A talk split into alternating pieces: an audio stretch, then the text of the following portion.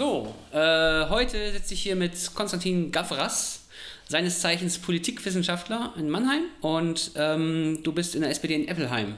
Genau. Genau, jetzt seit, seit diesem Jahr bin ich jetzt umgezogen, war davor in Mannheim für sieben Jahre und davor äh, im Odenwald in Rheinheim, Südhessen. Also bin seit 2008 jetzt schon SPD-Mitglied, also auch schon fast ein fast alter Hase, obwohl ich noch nicht so alt bin. Aber hat mir von Anfang an gedacht, da habe ich eine politische Heimat gefunden und die ist bis heute, ich bin ihr treu geblieben und sie ist mir auch treu Das geblieben. Ähm, wie kommt das, dass du in die SPD eingetreten bist?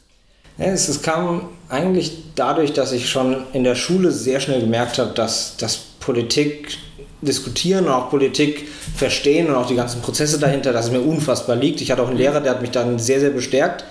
Ähm, ich mir dann gedacht habe, okay, welche Partei passt denn am besten zu dem, was ich vertrete? Und das, was ich vertrete, war halt im Prinzip oder ist bis heute eine Gesellschaft, in der jeder mitgenommen wird, in dem wir zusammenstehen, weil wir einfach nur solidarisch und gemeinsam stark sind dann war dann so in den, in 2008, da war so ein bisschen so die Überlegung, okay, zu wem gehst du? Da hast du dann so auf dem linken Spektrum, hast du die Linke, SPD und in Südhessen hattest du auch so die Grünen, aber das waren dann tatsächlich diese klassischen Mhm. Öko-Grünen und dann hat es sich so ergeben, quasi die SPD ist dann doch die Partei, Ja. die am überzeugendsten Konzept liefert und nicht irgendwie im Wolkenkuckucksheim Ja. irgendwas, irgendwas träumt und dann war es relativ schnell klar. Es sind ja nur wenige Leute überhaupt in Parteien. Also für dich war von Anfang an klar, dass du in eine Partei möchtest. Was glaubst du motiviert Leute überhaupt, sich in so Parteien zu engagieren? Weil ich glaube, viele denken nämlich, dass es so eine Art Kult ist. Also dass man so wie so in, einem, in, einem, in einer Sekte oder so.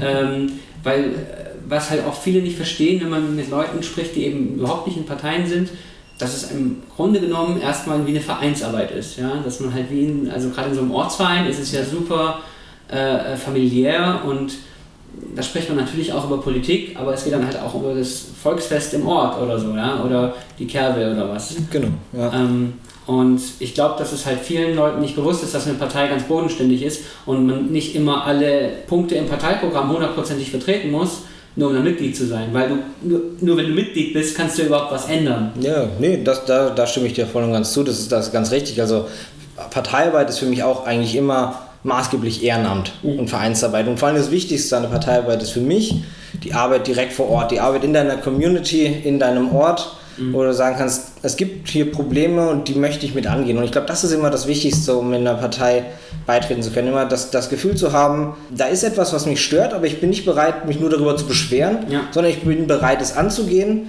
Ich, ich weiß, das kann steinig sein, der Weg. Ich weiß, dass ich werde gegen Widerstände kämpfen müssen, aber ich bin bereit, diese Kämpfe einzugehen, weil ich davon überzeugt bin, dass das, was ich mache, richtig ist. Ja. Und ich würde sagen, jeder, der quasi sagt, okay, da ist irgendwas, für was, von dem ich überzeugt bin, für das ich kämpfen möchte, für das ich arbeiten möchte, der, jeder sollte da in eine Partei gehen. Also ich bin, ich bin davon überzeugt, dass es quasi auch unsere Demokratie nützen würde, wenn die Leute tatsächlich von sich selber überzeugt würden und sagen würden, okay, Parteien sind nicht irgendwas, wie du richtig sagst, sind kein Kult oder sonst wie, sondern tatsächlich einfach essentiell wichtig, damit wir quasi lernen, richtig zu streiten, richtig unsere Ideen miteinander auszutauschen und dadurch einfach unsere Gesellschaft besser zu machen. Ja, ich glaube, das ist auch was, was die SPD auf einer lokalen Ebene sehr stark macht, ist, dass du, naja, da leben halt noch so diese Volksparteistrukturen. Also du hast da noch eine ganz, ganz breite Demografie abgedeckt an Leuten, die da in dieser Partei sind, einfach weil es damals, ja, Tradition war, in so eine Partei einzutreten. Wenn deine Eltern in der SPD waren, bist du da auch eingetreten und so. Wie in einem Karnevals Karnevalsverein, ja. Auch wenn es sich manchmal anfühlt wie ein Karnevalsverein, ja. ähm, aber es ist, äh, es ist doch so, dass, dass, dass du jetzt ähm, also ich merke das so in dieser 60-Plus-Generation, dass da eine viel größere Durchmischung ist an, an Menschen, die politisch aktiv sind in unserer Partei, als bei Menschen so unter 30 oder sagen wir unter 40, damit wir noch dazugehören. Ähm, ähm, da, weil, weil ich glaube, da hast du auch viele Leute einfach, die nicht mehr an diese, Pa- also an, an diese Parteien als, als Verfassungsorgane glauben. Ja? Ja, ich glaube auch, dass das ist ein Hauptproblem. Und ich glaube auch bei den, bei den plus 60-Jährigen, und das war halt auch das Schöne dafür, das, das hat auch irgendwo, irgendwo Sinn und Zusammenhalt gegeben. Du, du hast ja tatsächlich, du hast, wie du richtig gesagt hast, aus verschiedenen Gruppen was gehabt, aber du hast etwas gehabt, was dich verbunden hat, was dich quasi über alle Schichten hinweg hast du gesagt, okay, da, das, damit identifizieren wir uns, das ist, das ist eine gute Sache, für die Ja. wir kämpfen. Und ich glaube, jetzt in, in, unserer Generation hast du halt mehrere Probleme, die dem im Weg stehen. Zum einen das Problem, die Mobilität hat sich enorm erhöht. Mhm. Also Leute sind viel seltener für eine längere Zeit an einem Ort ja. und können sich da so verbunden fühlen, dass sie sagen, ich, mir ist das so wichtig, dass quasi in meinem Ort, dass es in Eppelheim vorangeht, dass wir da wirklich äh, das besser hinbekommen mit einem Neubaugebiet oder mit einer Umgehungsstraße oder was es alles an, an Problemen ja. einfach immer gibt in einem Ort. Aber wenn du quasi nur drei, vier, fünf Jahre da bist, ja. dann macht das für dich, dann macht das für dich keinen Sinn. Und ich glaube, das ist so ein, ein Punkt, der da mit reinspielt. Aber der andere, den man dann mit beachten muss, es gibt extrem viele, die natürlich in dem Ort bleiben. Mhm. Also unfassbar viele. Das ist ja tatsächlich immer so diese akademische Sichtweise. Die Menschen sind unfassbar mobil und die Akademiker reisen von einem Kontinent zum nächsten ja, und wohnen ja. halt quasi nur im Koffer. Da vergisst man natürlich immer, alle, quasi der, der gesamte Mittelstand, Arbeiter, alle, die Angestellten sind alle maßgeblich vor Ort mhm. und bleiben da auch über Jahrzehnte, bauen ja. da Familie auf, bauen sich Strukturen auf oder können auf Strukturen aufbauen. Mhm. Und da ist dann die Frage, warum sind die nicht in Parteien? Und ja. da ist es, glaube ich, tatsächlich so, dass entweder das, das eigene oder das Vertrauen tatsächlich, wie du sagst, in die Parteien mhm. irgendwo erodiert ist. Ja. Frage ist natürlich, woran liegt das? Und da, glaube ich, gibt es keine wirklich einfache Antwort drauf. Aber was natürlich wichtig ist, ist, dass die Parteien anfangen, Angebote zu schaffen für die Leute, die sie quasi jetzt nicht mehr erreichen. Ja. Und dann, glaube ich, löst man die Probleme. Ich weiß nicht, wie es bei euch in Eppelheim ist. Ähm, ich bin ja in, in Heidelberg-Neuenheim ähm, Ortsvereinsvorsitzender und ich habe da auch den Eindruck, dass du hast Neueintritte und du hast Leute, die reinkommen, aber es ist halt eher so, dass die sich, naja, über Bundespolitik oder maximal Landespolitik irgendwie ähm, informieren und interessiert sind und halt an dieser ganz bodenständigen Sache wie, wir machen mal eine Veranstaltung zu Solaranlagen auf Dächern oder zu sonst was. Also so eine ganz normale Veranstaltung oder äh, wir organisieren einen Stand auf einem, auf einem äh, äh, Stadtteilfest. Mhm. Da sind die gar nicht dabei, weil die halt gar nicht erwarten, dass es so eine richtige Vereinsarbeit tatsächlich ist. Ne? Und ähm, das macht es natürlich auch unheimlich schwierig, weil die dann gar keinen Bock haben, auch sich über sowas zu unterhalten. Und auch, wie du sagst, so Umgehungsstraßen oder Neubaugebiete, ähm, es ist halt einfach nicht sexy, wenn du dann halt dich irgendwie einmal im Monat triffst und dann abarbeitest mit Zebrastreifen und äh, Ampelschaltungen oder so und Parksituationen. Genau, das, das, ist, das ist der Punkt. Das ist so eine bestimmte Gruppe an jungen Leuten, die noch dazukommt. Das sind diese wirklich sehr, sehr politisch Interessierten, die tatsächlich quasi am liebsten vielleicht jeden Tag über die große Bundes- oder die Weltpolitik ja. oder Europa reden möchten. Aber wir haben natürlich, das dürfen wir nicht vergessen, vor Ort, in den kleinen Orten, so viele Vereine. Also ich bin jetzt auch in Appleheim, quasi für mich war das wichtig. Ich, ich liebe so Vereinsarbeit und, ja. und, und die Strukturen im Verein, das, das ist was familiäres. Das ist quasi, da wird mir warm ums Herz so ein bisschen. bin auch quasi direkt in den Tennisverein eingetreten und du siehst, die Leute sind ja aktiv in den Vereinen. Da sind so viele junge Leute in den Vereinen. Ja.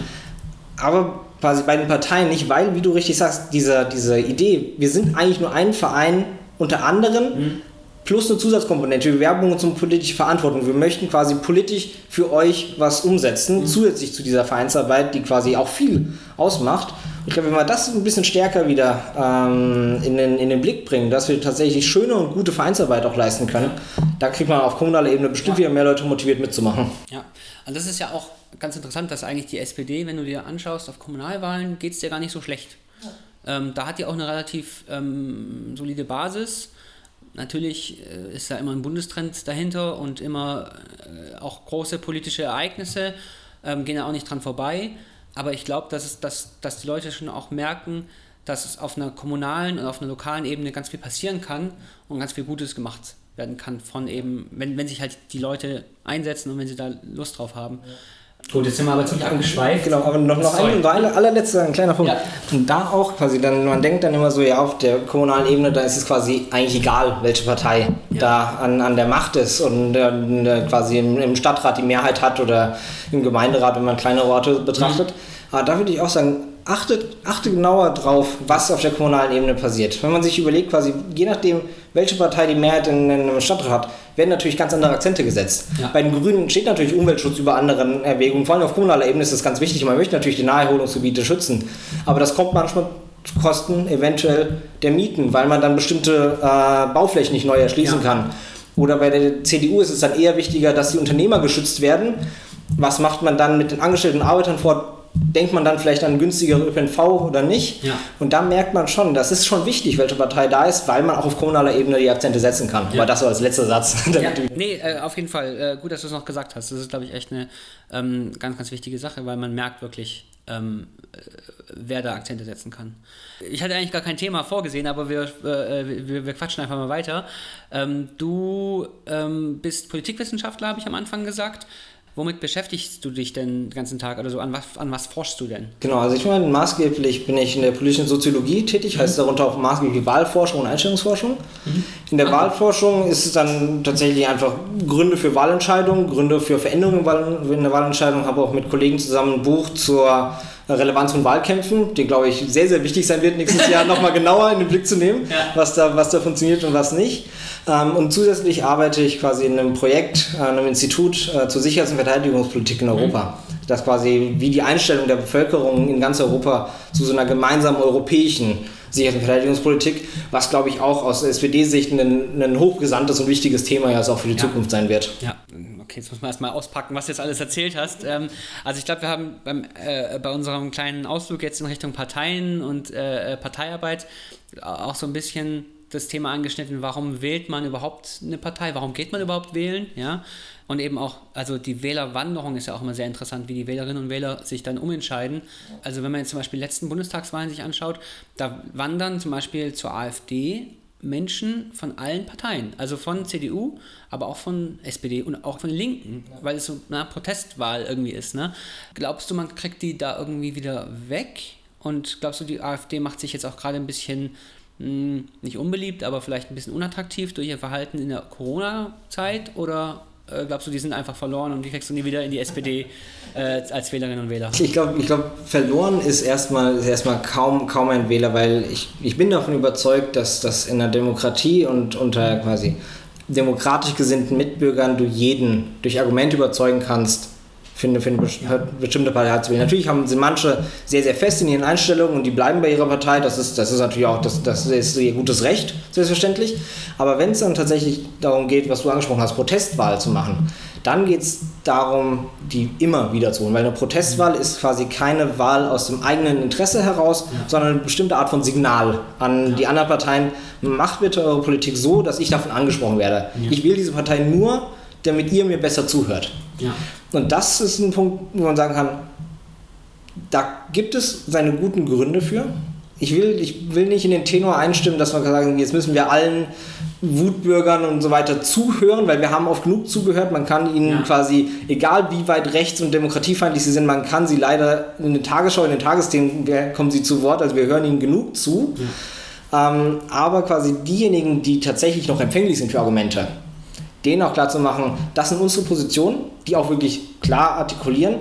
Und dann am Ende muss man immer sagen, der Wähler entscheidet immer noch selber, wen er wählt. Und wenn das Angebot, das wir ihm liefern, einfach nicht zu dem passt, was er oder sie möchte, dann ist das im Endeffekt so. Das sind dann aber auch vermutlich nicht die Wähler, die wir dann verloren haben, ja. sondern natürlich ein anderer Teil. Es geht ja nicht darum, dass die SPD alle Protestwähler von der AfD zurückbekommt, sondern natürlich nur die, die tendenziell oder traditionell eher, eher uns nahestehen. Ja.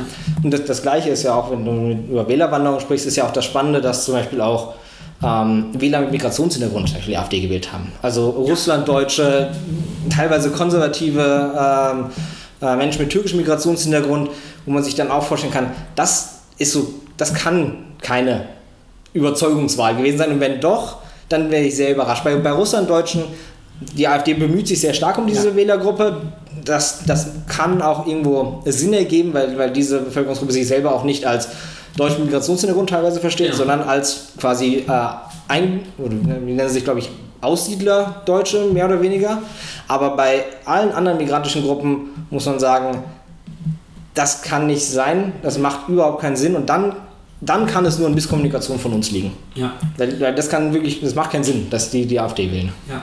Ähm, lass uns gleich nochmal auf die, auf die migrantischen Wählerinnen und Wähler eingehen. Ähm, ich will mal ganz kurz nochmal einen Schritt zurück machen zur Protestwahl oder zur, na, wie kommunizieren wir unsere, unsere Programme und unsere Punkte.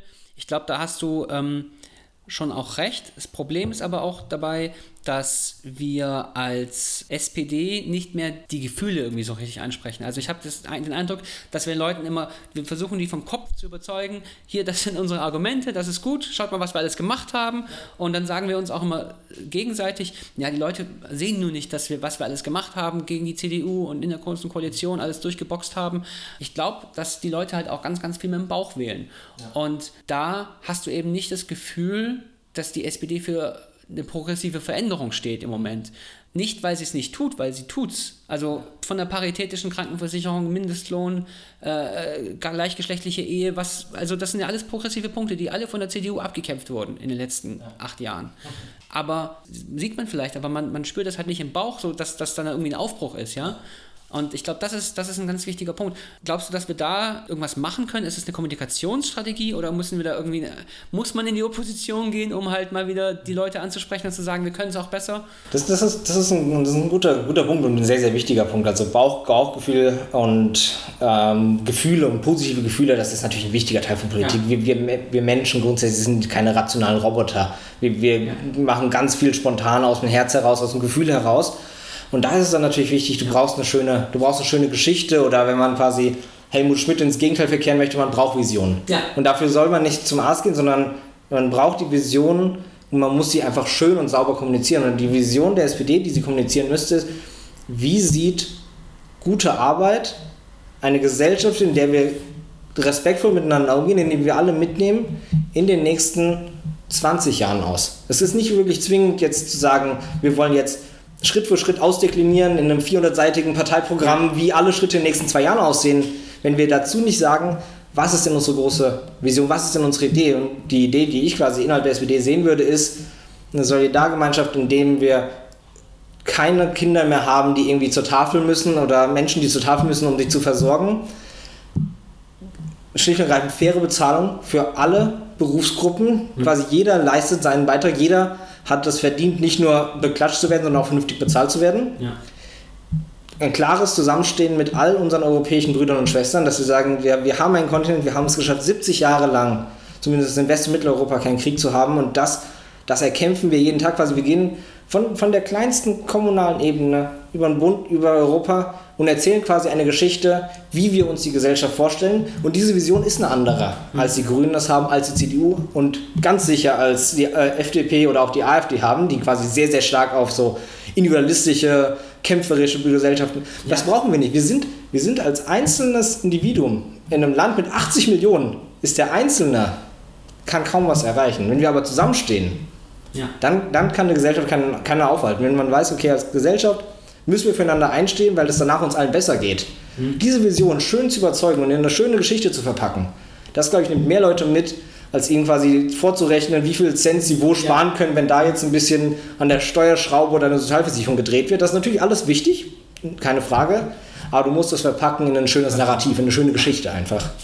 Ja, ähm, sehe ich ganz genauso. Also ich glaube, da haben wir ähm, auch noch ganz viel Nachholbedarf und das ist nicht was, was man sich dann per PR irgendwie erkaufen kann, sondern das muss man auch glaubhaft leben und halt auch vorleben. Ne? Ja. Und ähm, das ist was, was man sich über Jahre und Jahrzehnte aufbaut und nicht halt irgendwie innerhalb von ein paar Monaten bei einer PR-Agentur einkauft. Nee, natürlich nicht. Das, das geht quasi darum, dass man quasi wirklich grundsätzlich, man geht, man geht raus, auch außerhalb vom Wahlkampf, man geht raus, wirklich, und da kommen wir eigentlich wieder zurück auf die kommunale Ebene. Man, ja. man muss diese Geschichte wirklich immer wieder erzählen, damit man auch von sich selber sich selber davon überzeugt, diese Geschichte ist die richtige. Das ist natürlich auch wichtig. Du musst auch, du musst, du darfst nicht das nachplappern, was dir irgendjemand sagt, irgendein PR-Heini, sondern musst natürlich auch davon überzeugt sein selber, dass es auch deine Geschichte ist, deine Vision. Und dann natürlich auch im Wahlkampf umso wichtiger, einfach, wie wir sagen, okay, hier, wir haben zwar natürlich einen Plan für die nächsten vier Jahre, aber wir haben auch ein langfristiges Ziel. Und wenn ihr bereit seid, dieser Vision zu folgen, wenn ihr auch davon überzeugt seid, ja. dann, haben, dann habt ihr hier eine Partei, die ihr wählen könnt und sollt. ja.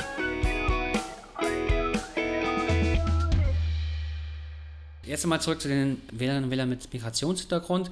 Da hattest du vorhin gesagt, die wandern ab. Die war, früher, SPD war ja sozusagen die Partei, die Gastarbeiter zum Beispiel gewählt, also die, die erste Generation, die hier geboren ist. Das ist, glaube ich, wo wir wirklich auch verloren haben und wo wir sehr, sehr auch eine ganz große Basis einfach verloren haben, weil wir die nicht mehr ansprechen mit irgendwelchen äh, realistischen Angeboten und äh, Bildern und äh, äh Visionen, wie du schon sagst, ja. Auch wenn jetzt Helmut Schmidt sich im Grab umdreht. Äh, es ist, glaube ich, auch ganz super, super, super, super spannend zu sehen, dass die AfD tatsächlich da fischen kann und Leute findet, weil oft dann so eine Neiddebatte ist, ja, dass man eben sagt, ja, jetzt bin ich hier, ich will nicht, dass noch mehr kommen, sozusagen, ja, da gibt es auch, das ist eigentlich total absurd, ja, weil auch innerhalb von Deutschland ja so super viele Migrationsbewegungen äh, stattfinden und innerhalb der äh, deutschen Bevölkerung in Anführungszeichen ja äh, eben gerade Russlanddeutsche oder so ja das ist ja auch eine, eine Migration und Einwanderer und Einwanderinnen und, und, und die sehen sich ja nicht als solch wie du sagst ja.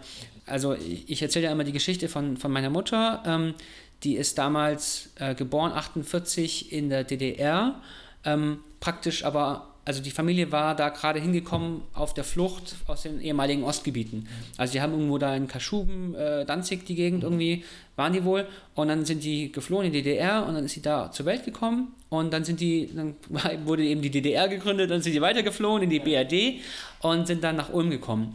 Und ähm, da ist sie dann in einem Flüchtlingslager groß geworden, ja? ja und deswegen hatte die auch so 2015 in dieser Flüchtlingskrise oder wie man es nennen möchte, ähm, ganz große Sympathie eben für die Leute, die da gekommen sind, weil sie es halt sozusagen von der Kindperspektive erlebt hat, ja, dass die Leute geflüchtet sind und dann halt äh, im, im, Flüchtlingsheim waren und sie wurde ja auch angefeindet damals von der einheimischen Bevölkerung als Polacke oder was? Ja, es waren ja auch Verteilungskämpfe, da ja, genau. gab ja nichts damals. Ja. Das ist vor allem auch so also erschreckend, dass quasi eigentlich fast die gleichen Argumente und fast die gleichen Geschichten sind, die dann nochmal kommen.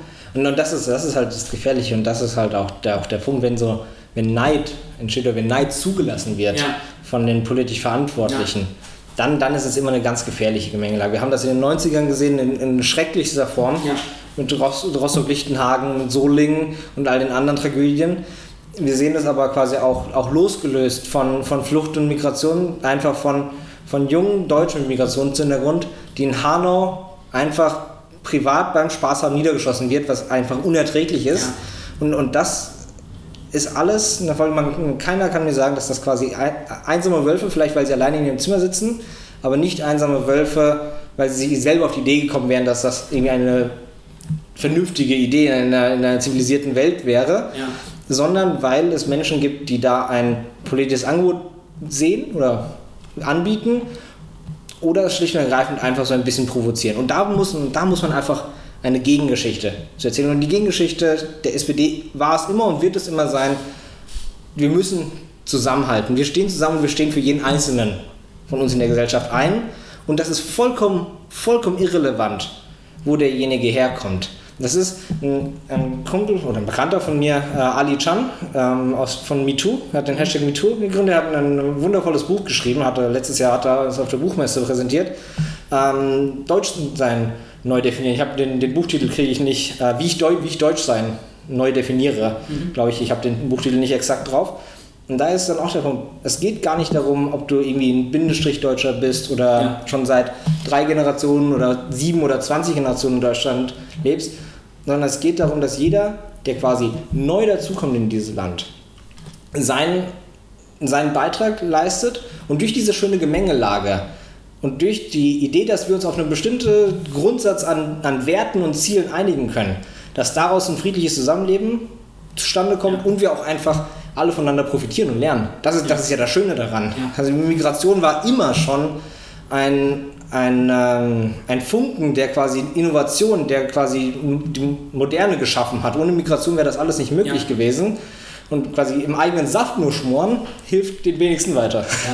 Ja, ähm, historisch gesehen ist es ja auch eigentlich total normal. Also es gibt in Deutschland heute auch ganz viele Nachnamen, daran sieht man, dass es super viele äh, Migrationsbewegungen gab. Also du hast unfassbar viele Leute mit polnischem Nachnamen in, im Ruhrgebiet zum Beispiel, weil die da im 19. Jahrhundert hingewandert sind. Oder du hast ganz viel mit französischem Nachnamen, das waren die Hugenotten, die irgendwie vertrieben wurden. Ja? Und das ist, heute würden die sich nie als irgendwie äh, französisch-deutsche oder polnisch eingewanderte Deutsch, die sind heute, und, und ich glaube, dass, dass diese, dieses Bewusstsein, genau welche Ethnie und woher kommt man und so man angehört, das ist was, was eigentlich total künstlich ist was wir halt irgendwie auch gelernt haben. Ja. Ähm, und natürlich ist, ist sowas nie konfliktfrei. Natürlich hast du immer ein Problem, wenn dann Menschen daherkommen, die halt ein anderes Frauenbild haben als wir. Und dann muss man sich damit auch auseinandersetzen. Du musst halt auch mit den Leuten dann ähm, in Kontakt treten und reden und du kannst die dann auch, wie du sagst, nicht im eigenen Saft schmoren lassen. Ja. Aber es ist halt dann auch nicht damit getan, dass man sagt, alle Leute aus einem gewissen Kulturkreis, und das Wort Kulturkreis gefällt mir eigentlich gar nicht da, sind irgendwie komplett äh, unzivilisiert oder so. Ja, das ist, das ist unfassbar, wie, wie trotzdem alltäglich das ist. Also nicht nur jetzt AfD-Wahlkampf und, und deren Parolen, sondern wenn man einfach nur mal zuhört, wenn Menschen sich ganz normal im Supermarkt unterhalten oder irgendwo, das ist ja was, was ganz, ganz alltäglich ist, ist so eine Denke, von, von die und wir. Und, und wir wissen jetzt in den letzten Jahren, das ist gefährlich und kann tödlich ja, genau. am Ende sogar, sogar enden. Aber, aber da, hast du, da hast du ganz recht, das ist, das ist im Prinzip immer die Gefahr. Wenn, wenn wir uns dividieren lassen in, in Gruppen, dann ist, dann ist niemandem geholfen. Ja. Außer Rechtspopulisten, die daraus ihre, ihre Kraft gewinnen aus diesem Hass, aus dem Gegenseitigen. Ja. Und das ist halt das Schöne. Und da würde ich auch immer sagen, es ist immer wichtiger, die verbindenden Elemente zu sehen. Was, was, was haben wir alle gemeinsam? Und die meisten Personen, die hierher kommen sind, sei es vor 200 Jahren, sei es vor 50 Jahren, sei es vor 5 Jahren, haben gemeinsam, dass es quasi, dass sie ein friedliches Zusammenleben wollen, dass sie was Gutes wollen für ihre Familie, dass sie zum Großteil was zurückgeben möchten, dass sie mit anpacken möchten, ja. dass sie sich quasi was aufbauen möchten. Und ich sag mal, gibt es was Sozialdemokratischeres? wohl, wohl kaum. Ja. Ähm, dass man quasi sagt, ich möchte mir mit meinen eigenen Händen was aufbauen, ich möchte, dass meine Kinder vielleicht das besser haben als ja. ich. Und zum Beispiel auch im Schönfall, deswegen glaube ich auch, um dann nochmal kurz darauf zurückzukommen, so die Gründe, warum wir viele äh, migrantische Wähler oder Wähler mit Migrationshintergrund ähm, verloren haben, ist, dass wir quasi nicht nochmal neu darüber nachgedacht haben, was denn Personen aus der zweiten, dritten Generation, die selber nicht migriert sind, sondern quasi nur den Hintergrund und die Erfahrung über die Eltern und Großeltern gemacht haben, was das Angebot an, an die eigentlich sein soll im Vergleich zu der ersten Generation. Die erste Generation war natürlich klassische Arbeiter. Die Facharbeiter, die Arbeiter, die, wo man sich darum kümmern musste, okay, ja. die brauchen die gleichen Arbeitsbedingungen, die gleichen Arbeitsverträge. Da geht es tatsächlich ums Essentielle. Mhm. Jetzt zweite, dritte Generation geht es maßgeblich darum, in der Gesellschaft die gleichen Chancen auf den Aufstieg zu haben, wie alle anderen auch. Ja. Und da, glaube ich, ist es schlicht und ergreifend so, da muss man über die Bildungspolitik ansetzen und wirklich klar sagen, jeder, egal welcher Nachname oder Vorname äh, man hat, muss in Deutschland die gleichen Chancen bekommen in der Bildungspolitik. Und wenn es dann weitergeht, quasi nach der Schule, in eine Ausbildung oder ins Studium, auch einfach offen zeigen, es gibt quasi kein Studium und keine Ausbildung, die für dich verschlossen ist. Ja. Du kannst quasi als Deutscher mit Migrationshintergrund kannst du, auch wenn es quasi immer noch viel zu wenige davon gibt, ohne weiteres in den höheren Dienst gehen. Sei es als Polizistin, sei es beim Zoll, sei es in der Stadtverwaltung oder in der ministerialen Ebene. Niemandem sollte das verschlossen bleiben und ich glaube auch nicht, dass es aktiv verschlossen wird. Aber dass es viel zu selten kommuniziert wird. Ja. Was es alles gibt an Möglichkeiten in Deutschland, wissen einfach viele Menschen mit Migrationshintergrund nicht. Dann werden dann quasi die, die vorgegebenen Bahnen eingelegt, weil man weiß, okay, die Eltern haben sich damit rumgeschlagen, ich probiere es ein bisschen besser zu machen, aber es wird nicht aktiv kommuniziert und auch nicht mit einer Offenheit, mit einer Vision gezeigt. Natürlich kann jeder, der hier, und wenn er gesagt Deutscher oder EU-Pass hat, kann er quasi eigentlich alles werden in Deutschland. Und das muss dann auch einfach aktiv kommuniziert werden. Und da kommen wir wieder in dieses Kommunikative, in die Vision, mhm. dass es am Ende egal ist, ob der Amtsleiter Schmidt heißt oder Özügüs oder sonst wie. Ist dann im Prinzip ja. egal, es geht quasi darum, okay, wir vertreten die gleichen Werte, wir wollen alle nur das Beste für uns, für unsere Familie, für das Land. Und darauf müssen wir aufbauen. Ja.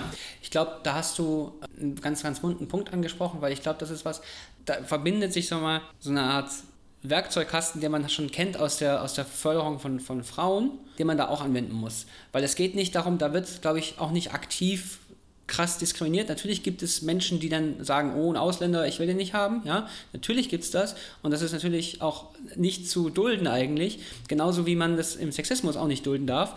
Ganz klar aber es gibt halt auch ganz, ganz diese, diese, ganz, ganz viel diese passive Benachteiligung dadurch, dass du halt irgendwelche Vorurteile hast. Und das ist halt, also das, das verbindet sich, glaube ich, ganz stark die, die Förderung, dass man mehr Frauen in Führungspositionen haben will, eben damit auch, dass du mehr ähm, Menschen mit Migrationshintergrund in solchen Positionen haben willst. Und was bei den äh, Migrantinnen und Migranten noch erschwerend hinzukommt, ist, was du sagst, dass die Eltern es halt auch nicht anders kennen und dass die Eltern eben keine Netzwerke haben. Und das ist halt auch was, was, was viele Menschen, die seit Generationen hier sind, eben haben. Da kennen die Eltern Leute und die sind irgendwie schon im höheren Dienst irgendwo oder sind Lehrer und haben Vorbilder und alles. Und das fehlt dann da auch, ja. Und wenn du dann eben siehst, diese drei Sachen machen die Leute, die ich kenne, dann machst du auch eine dieser Sachen, ja, und gehst dann auch in diese Berufe und diese Laufbahn. Und so durchmischst du eben auch nicht die Gesellschaft. Und du willst ja, dass ähm, gerade der öffentliche Dienst oder äh, das, das, der Staatsdienst die Gesellschaft abbildet. Genau, das, das ist essentiell, damit auch quasi auch, auch Respekt und Anerkennung ähm, wechselseitig vorherrscht. Dass quasi du auch weißt, okay, der, der Staat ist nicht mir gegenüber als irgendwie im schlimmsten Fall Feind oder als, als jemand, dem ich was abtrutzen muss, ja, ja. gestellt, sondern es sind tatsächlich einfach jemand wie du und ich, der aber die Verpflichtung eingegangen hat, quasi für das Gemeinwesen mhm. zu arbeiten, sich sein Leben lang verpflichtet hat. Aber, aber auch der, der Punkt, den du angesprochen hast, da, da sehe ich quasi die Frauenförderung so oder so natürlich auch, aber was auch quasi ein Spiegelbild dessen ist, ist die klassische, damals schon in den 60ern eingeführte, die Förderung von Arbeiterkindern mhm. für höhere Bildungswege. Es spiegelt sich in gewisser Weise wieder, weil natürlich auch viele in der ersten Generation waren auch Arbeiter. Es, ist ein, es sind immer noch im Prinzip Arbeiterkinder, aber so ein bisschen vergessen, dass sie quasi die Kombination aus Arbeiterkind, ja. Migrant, dann noch Frau, das, ist, das sind Punkte, wo du sagst, da hast du wirklich extrem schlechte Startvoraussetzungen in unserer, in unserer Gesellschaft. Und da glaube ich, da könnten wir als SPD und müssen wir eigentlich als SPD sagen, okay, da, da muss man sagen, es ist nicht nur persönliche Verantwortung oder irgendwie familiäre Verantwortung, sondern da muss die Politik auch nachsteuern. Da muss man wirklich sagen, okay, da müssen wir so weit nachregulieren, dass es quasi irgendwann mal normal ist. Egal wer sich bewirbt, der kriegt exakt die gleichen Chancen. Er muss jetzt nicht irgendwie eine Frau äh, mit einem türkischen Nachnamen muss jetzt nicht 30 Bewerbungsschreiben schreiben und ein Mann mit Deutschem nur drei, um die gleiche Stelle zu bekommen. Ja. Und da glaube ich, da muss man natürlich mal sich überlegen, was, was passt da an, an Maßnahmen. Ich persönlich halte äh, Quoten für tatsächlich ein, ein gebotenes Mittel. Auch, auch da, dass man sagt, es, es müssen bestimmte Quoten auch bei äh, Personen mit Migrationshintergrund eingeführt werden. Ja. Und das auch, wie gesagt, nicht als Mittel zum Zweck, sondern quasi so lange, bis man merkt, okay, gesellschaftliches Umdenken hat stattgefunden. Ja. Ja. Es ist im Prinzip, wenn man sich das überlegt, in den USA wurde das ja damals auch eingeführt, an den Universitäten. Ja, das, Action. Genau, genau. Und dass man da sieht, dass, das hat tatsächlich, in, vor allem an den guten Universitäten hat das geklappt. Die Durchmischung ist wirklich super ja. und die, die brillantesten Köpfe kommen äh, von Kindern mit Migrationshintergrund. Und wenn man den Punkt dann erreicht hat, dann kann man sich natürlich überlegen, behalten wir das bei, die Maßnahme oder nicht, aber dann ist sie im Endeffekt gar nicht mehr so wichtig. Ja. Da sprichst du auch wieder einen Punkt an, den, der, der mich persönlich dann sehr berührt, ähm, weil ich ja ein bisschen aus diesem Wissenschaftshintergrund komme. Deutschland hat ja keine Ressourcen, ja. Wir haben ja kein, kein, kein Öl, kein, keine Rohstoffe oder so, sondern einfach nur die Menschen und was in deinen Köpfen ist. Und es ist ja eigentlich total dumm, dass wir das Potenzial nicht ausschöpfen, ja. weil wir diese Leute nicht fördern. Also das ist eigentlich gegen jeden Ökonom, also selbst aus, ohne jeden irgendwie ideologischen, rein aus ökonomischem äh, Gedanken wäre das eigentlich viel, viel besser, äh, da eine aktive Förderung zu machen, weil es ist ja auch ganz klar, dass du die Leute aktiv ansprechen musst und fördern musst. Und dann brauchst du Werkzeuge wie Quoten und du brauchst dann auch Werkzeuge wie diese Affirmative Action, wie es in den USA gab. Aber du kannst halt nicht ähm, äh, darauf von ausgehen, dass es von selber die Gesellschaft dann ändert, weil natürlich wird es normaler, aber du willst es ja auch möglichst schnell herbeiführen und natürlich willst du eine Gesellschaft, in der es keine Quoten geben muss, aber äh, am Ende musst, führst du sie halt ein, damit du da hinkommst. Genau, und das, das ist so der, der Punkt, wo wir quasi ja zu Beginn unseres Gesprächs auch ein bisschen waren, die, diese, diese Visionen. Ja. Die Visionen sind schön und gut, die Visionen sind, sind wichtig, aber eine Quote ist eine der Maßnahmen unter vielen Maßnahmen. Mhm. darunter natürlich auch spezielle Förderung von Schulen in, in Problembezirken und, und viele andere Maßnahmen, die man sich da überlegen könnte. Aber ohne dass man gute Mittel anbietet, um den Weg dahin ähm, weniger steinig zu machen, ja. dann, dann kann gar kein Umdenken stattfinden. Ja.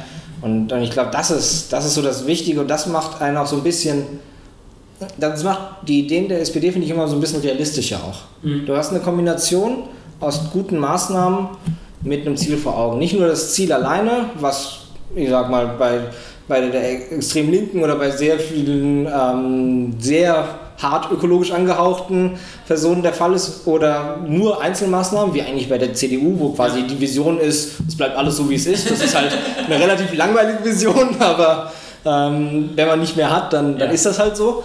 Ähm, dass man da sagt, okay, wir haben, wir haben eine Kombination aus beiden Wegen quasi. Wir wissen, wo, wo, hin, wo, wo es hingehen soll und wir haben die Werkzeuge und Maßnahmen dafür. Ja, genau. das, ist, das ist natürlich, das ist cool. Ja.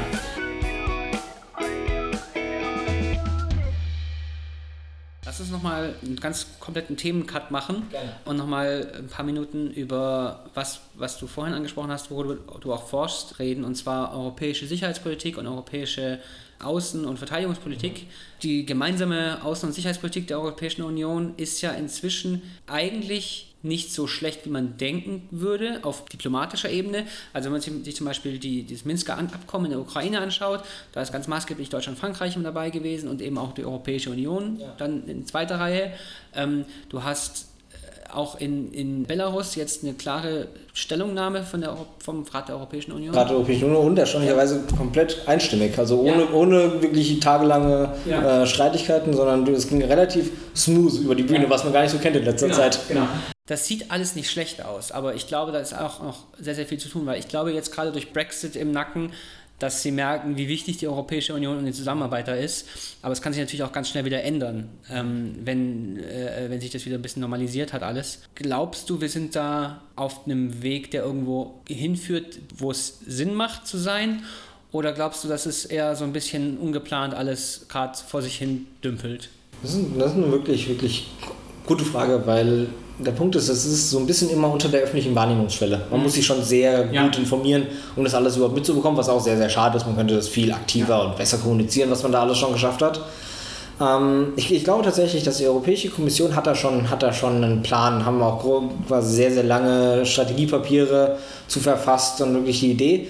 Der, der Punkt ist, wie, wie verkaufst du es in den einzelnen Mitgliedstaaten? Und mhm. das ist quasi so, Sicherheit und Verteidigung ist so ein, so ein essentiell nationales Ding, dass du es quasi nie über die Schiene verkaufen kannst. Quasi wir lösen unsere nationale Verteidigung komplett auf und machen mhm. das europäisch. Da gibt es einfach noch nicht so viel Vertrauen in alle Beteiligten, dass alle sagen würden, hurra, machen wir sofort. Ja. Aber was man sieht, und das ist auch, wie gesagt, das ist noch weiter unter der Wahrnehmungsschwelle als gedacht, die EU hat ja schon Rapid Force, wir haben ja schon eine schnelle Eingreifgruppe. Sie wurde zwar noch nicht eingesetzt, aber sie steht zur Verfügung. Wir haben mhm. trinationale ähm, äh, soldatische Einheiten, die quasi zusammen in Übung gehen, zusammen kämpfen. Und das ist schon so ein bisschen gelebter europäischer Geist. Wenn du überlegst, das sind französische und deutsche Soldaten, die sich so oft gegenüberstanden und jetzt bereitwillig und ohne große Probleme, vielleicht ein paar sprachliche Probleme, weiß man nie, mein Französisch ist auch grauenhaft, ja. ähm, bereit sind zu sagen, wir verteidigen jetzt quasi unser gemeinsames Europa. Es geht ja. nicht mehr um die Verteidigung von Landesgrenzen gegenüber den, den welschen Nachbarn oder sonst ja. wie, sondern es geht tatsächlich darum, dass wir im 21. Jahrhundert einfach Verteidigung komplett neu denken müssen. Ja. Und da ist dann natürlich die Bedrohung nicht an der, an der Staatsgrenze, warten keine Panzer in den meisten Ländern und hoffentlich bald in Europa gar nicht mehr. Ähm, aber da gibt es ganz, ganz neue Bedrohungen natürlich. Über Cyberterrorismus, über äh, chemische, biologische Angriffe, wo man einfach ganz neue Ideen zu braucht. Mhm. Und deswegen so ein bisschen so, ich, ich, ich merke so, ich rede so ein bisschen um die Antwort drumherum, weil das so, weil es so schwierig ist, sichere Verteidigungs- Politik in so einer komplizierten Gemengelage tatsächlich zu planen, ja. weil so viel Neues Überraschendes kommt. Wer hätte mit Corona vor einem, vor einem Jahr gerechnet?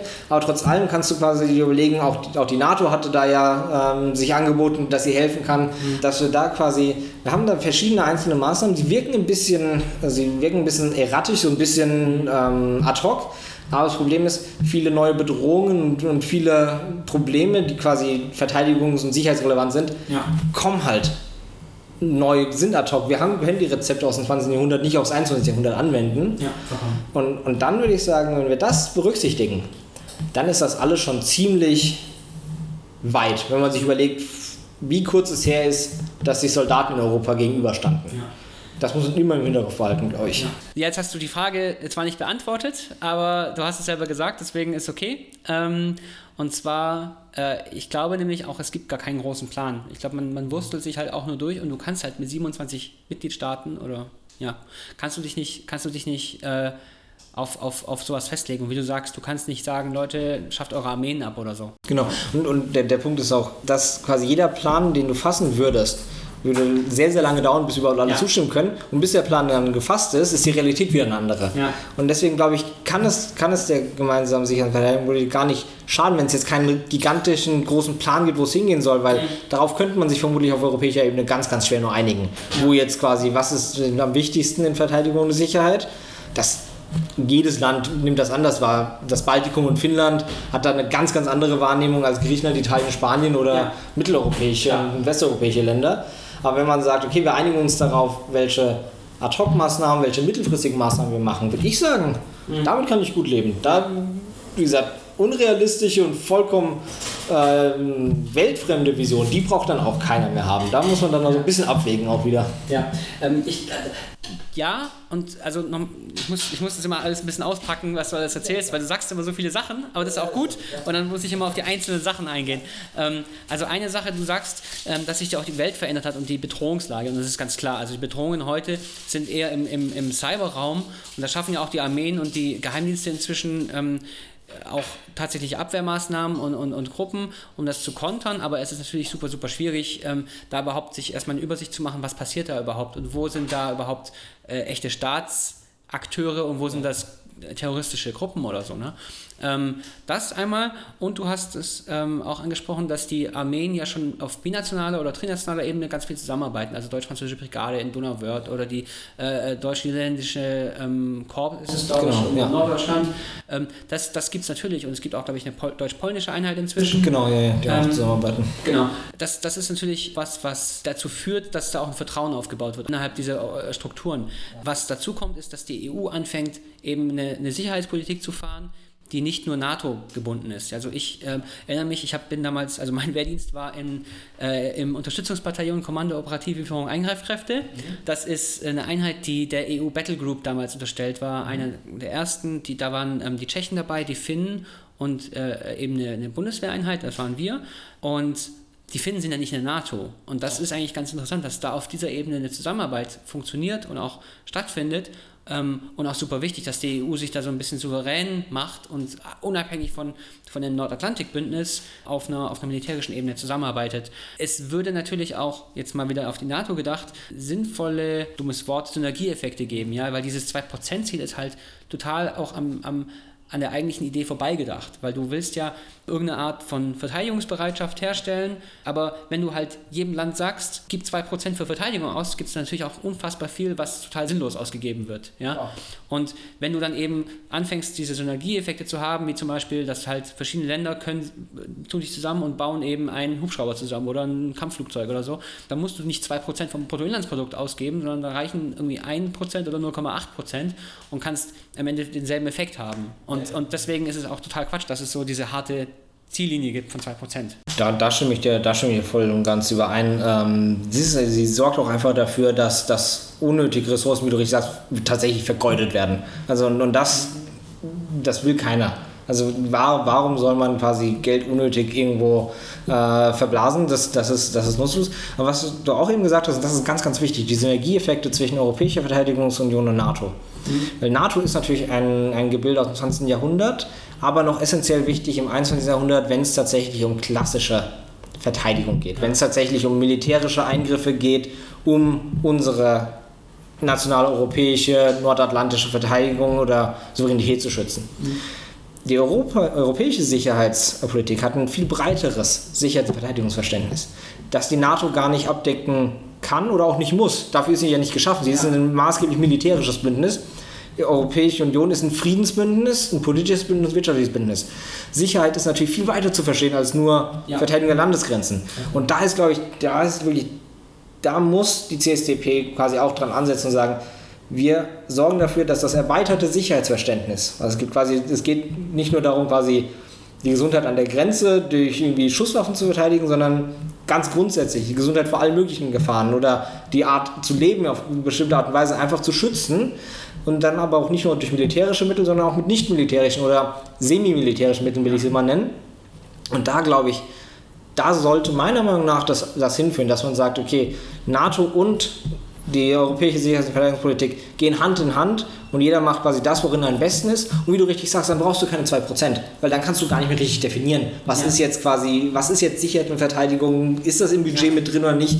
Das sind dann halt irgendwelche Buchhaltungstricks, die du dann anwenden kannst, um zu sagen, yo, ich bin über 2% oder nicht. Ja. Aber das brauchst du nicht. Es geht genau. ja maßgeblich darum, dass quasi die Menschen in den europäischen Gesellschaften geschützt werden. Mhm. Dem ist alles unterzuordnen ja. und nicht irgendwie, dass möglichst viele Waffen gekauft werden. Genau. Und dann ist es natürlich auch so, dass, dass dann Entwicklungs- und, und Entwicklungshilfepolitik Sicherheitspolitik ist. Weil wenn es den Leuten irgendwo richtig, richtig schlecht geht und die anfangen, Bürgerkrieg anzuzetteln und dann das zu uns rüberschwappt, dann ist es gar kein Wunder, dass wenn wir da für Sicherheit sorgen durch finanzielle Stabilität, dass es auch eigentlich Sicherheitspolitik ist. Genau, genau. Also da, wie, wie, ich eben äh, gemeint und wie du auch richtig gesagt hast, da sind, sind, so viele verschiedene Mittel und so viele verschiedene Maßnahmen, die man ergreifen kann, ja.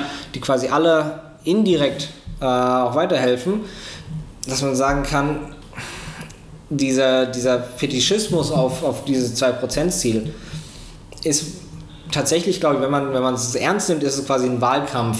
Mhm. Wir sind quasi in den amerikanischen Wahlkampf reingezogen worden und zwar eigentlich schon vor zwei Jahren knapp oder drei, weil Trump nie aufgehört hat, Wahlkampf zu machen und er halt quasi Deutschland als sein Lieblingsfeind rausgepickt hat, weil er da in seiner Basis und in seiner Ablehnung gegenüber äh, Merkel und der Flüchtlingspolitik einfach seine eigene Basis mobilisieren kann.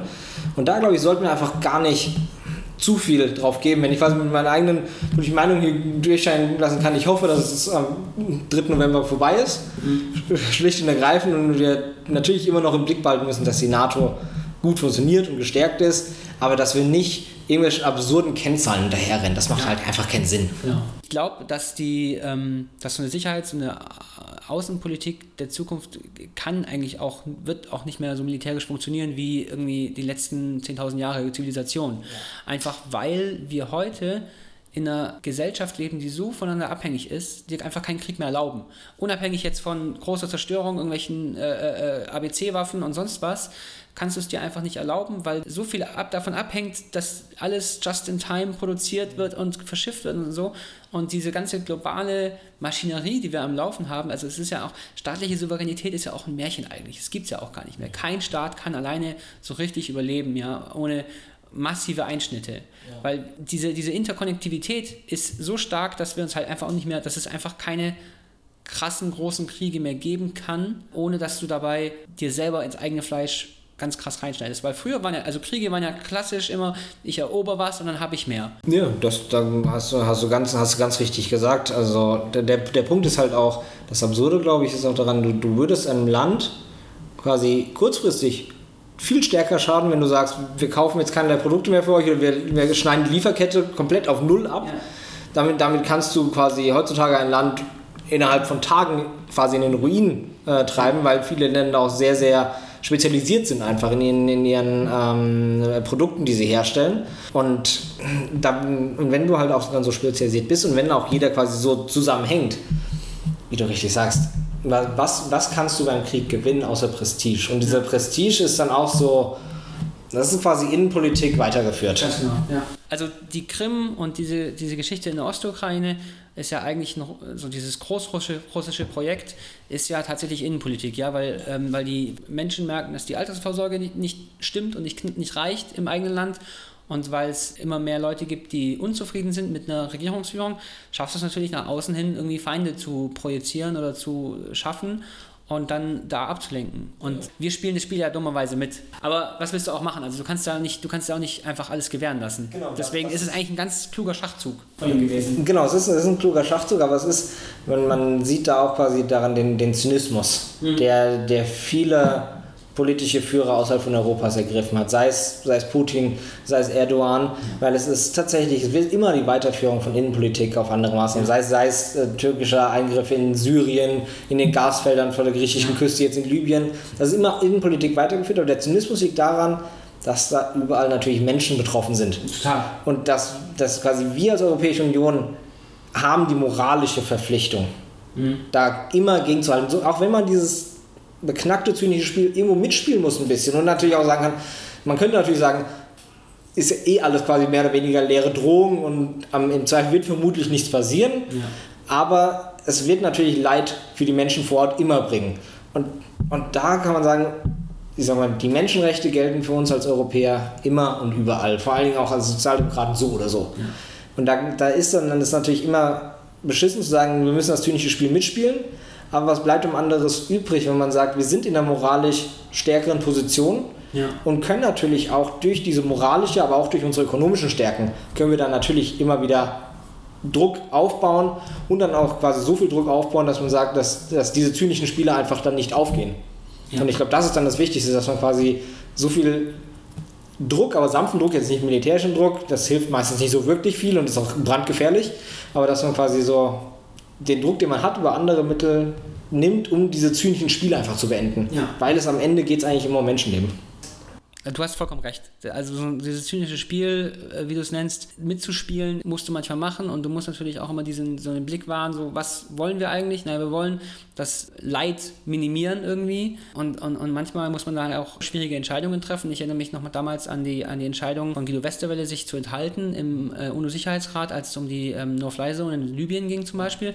Das war auch so eine Sache, wo man äh, auf den ersten Blick erstmal sagt, hat man als Deutschland nicht irgendwie auch Verantwortung zu sagen, na, wir sitzen jetzt im UN-Sicherheitsrat, da müssen wir auch durchsetzen, dass es dort nicht irgendwelche Diktatoren ihre eigenen Leute zerbomben. Aber andererseits ist es halt super schwierig, das dann zu begründen und der eigenen Bevölkerung zu verkaufen. Und es ist halt so dumm es klingt, ne? Also Deutschland ist ja auch eigentlich ein, ein also die Bevölkerung ist super pazifistisch eigentlich, wenn man sich überlegt, und das ist ja auch super gut. Ähm, dabei macht es dann, dann zum Beispiel, also es ist auch super unbeliebt, äh, irgendwie in Afghanistan zu sein und so, aber ich glaube, das ist sehr, sehr schwierig, dann auf der Weltbühne zu agieren als Deutschland, weil, weil die wissen, wie unbeliebt solche Geschichten im, im, im, im Inland sind. Ja, natürlich. Das ist immer, du, du hast immer so du guckst nach vorne in der Weltpolitik, aber das eine Auge muss immer nach hinten oder halt in den eigenen, in den eigenen Garten oder in, den, ins eigene Land gucken. Und dann ist es natürlich schwieriger. In einer Bevölkerung wie die französische, die quasi viel proaktiver ist, die viel eher quasi französische Souveränität und französische Außenpolitik als ganz, ganz aktiv versteht. Da, da wird quasi französische Interessen werden einfach in Mali ja. verteidigt. Und davon ist ein Großteil der Bevölkerung überzeugt, dass das richtig ist und dass quasi die Grand Nation dazu in der Lage ist und auch verpflichtet. Ja. Hat und auch imperialistische Untertöne, ne? Hat immer auch ein bisschen imperialistische und auch so fast manchmal chauvinistische, je nachdem wie weit nach rechts du gehst, äh, Züge. Ähm, Macht es aber natürlich für die französische Außenpolitik viel einfacher zu agieren. Klar. Du kannst viel robuster und viel flexibler reagieren, auch, auch weil der Präsident auch viel mehr Kompetenzen hat in dem Bereich. Ähm, und da kommt man wieder zurück, was kann man quasi als Deutschland machen? Weil das ist ja im Prinzip so die, die Implikation, die du daraus äh, äh, herleiten musst. Und da ist dann der militärisch kannst du in Deutschland da gewinnst du keinen Blumentopf, da kriegst du das kriegst du um die Ohren gehauen.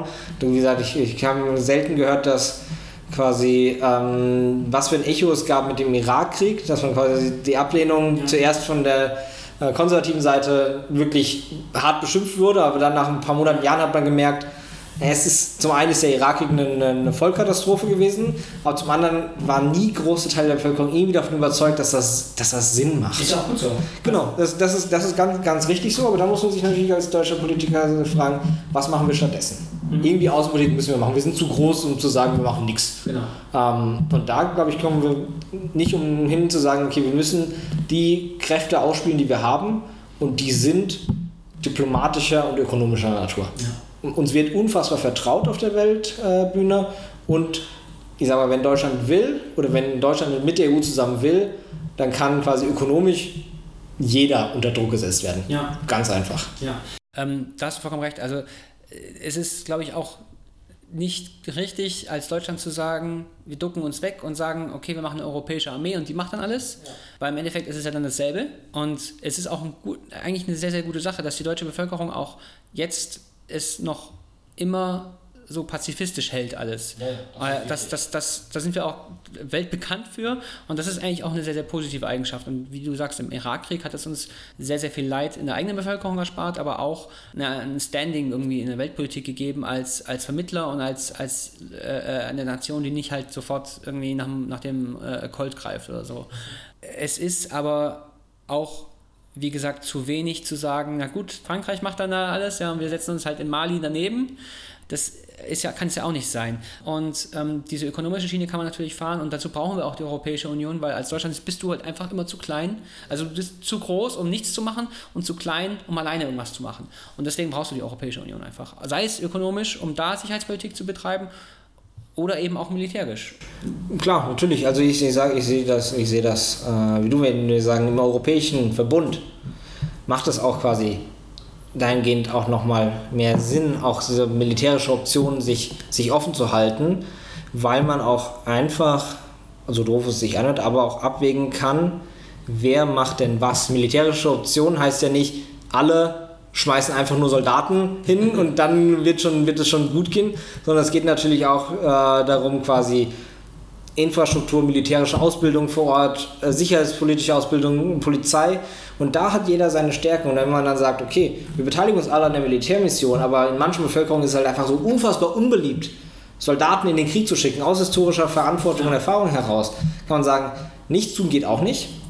Aber was man halt immer machen kann, auch wenn unsere Soldaten selten in den Kampfeinsatz gehen, kriegen sie eine verdammt gute Ausbildung mhm. in der Bundeswehr. Und die kann man weitergeben dass man quasi, wie du richtig gesagt hast, ein bisschen ja, Entwicklungshilfe äh, quasi auch für die Strukturen da, um dann den Ländern zu ermöglichen, sich irgendwann mal selbst zu schützen, wenn quasi die Bedrohung vor Ort äh, bekämpft wurde. Ähm, genau. Es ist halt auch echt ein, eine heiße Kartoffel, dieses Thema, weil wenn du es halt ansprichst, dann sprichst du es falsch an, weil du machst dir keine Freunde. Ähm, sowohl innenpolitisch als auch außenpolitisch. Deswegen ist es, ist es auch trotzdem wichtig, dass man darüber spricht und sich darüber Gedanken macht und ähm, sich auch traut, Fragen zu stellen, tatsächlich. Ne? Genau, genau. Und auch einfach nicht alles absolut sieht. Es ist, ist ja. ja. nicht quasi so, dass wir dann irgendwie, wenn es darum geht, einen militärischen Einsatz zu planen, geht es ja nicht darum, die Vollmobilmachung der Bundeswehr einzuleiten, sondern geht darum quasi, wo kann man denn sinnvoll was, was bewegen, welche Maßnahmen sind sinnvoll ja. und, ähm, und wo kann man einfach auch auf internationaler Bühne das Leid von einer Bevölkerung irgendwo lokal minimieren. Also, genau. Weil genau. das ist ja auch wirklich was, was, was, was klappen kann. Ja? Also wenn du da irgendwo einen, einen Bürgerkrieg stoppen kannst, ist es doch eigentlich ein sehr, sehr hehres Ziel tatsächlich, ja. um äh, äh irgendwelche ethnischen Säuberungen oder wie man es auch immer nennen mag, äh, vorzubeugen und, und einfach Menschenleben zu retten und einfach Leid zu sparen. Ja, vielen Dank. Hat Spaß gemacht. Wir haben über ganz viele Themen gesprochen, von Verteidigungspolitik äh, bis zu Parteiarbeit auf lokaler Ebene und warum Menschen mit Migrationshintergrund in Deutschland ähm, entweder apolitisch oder gegen ihre eigenen Interessen politisch sind teilweise. War sehr, sehr interessant. Konsti, viel Spaß hat es gemacht. Danke, danke, hat mir auch viel Spaß gemacht. Danke für die Einladung, ja, Tim. Das war, war, fantastisch. Wir sind echt quasi im, im Schweinsgalopp einmal, ja. einmal durch. Aber ich glaube, das ist viel, viel, was man mitnehmen konnte. Und wie gesagt, danke nochmal. Ja, sehr gerne. So, jetzt äh, tschüss. Ciao.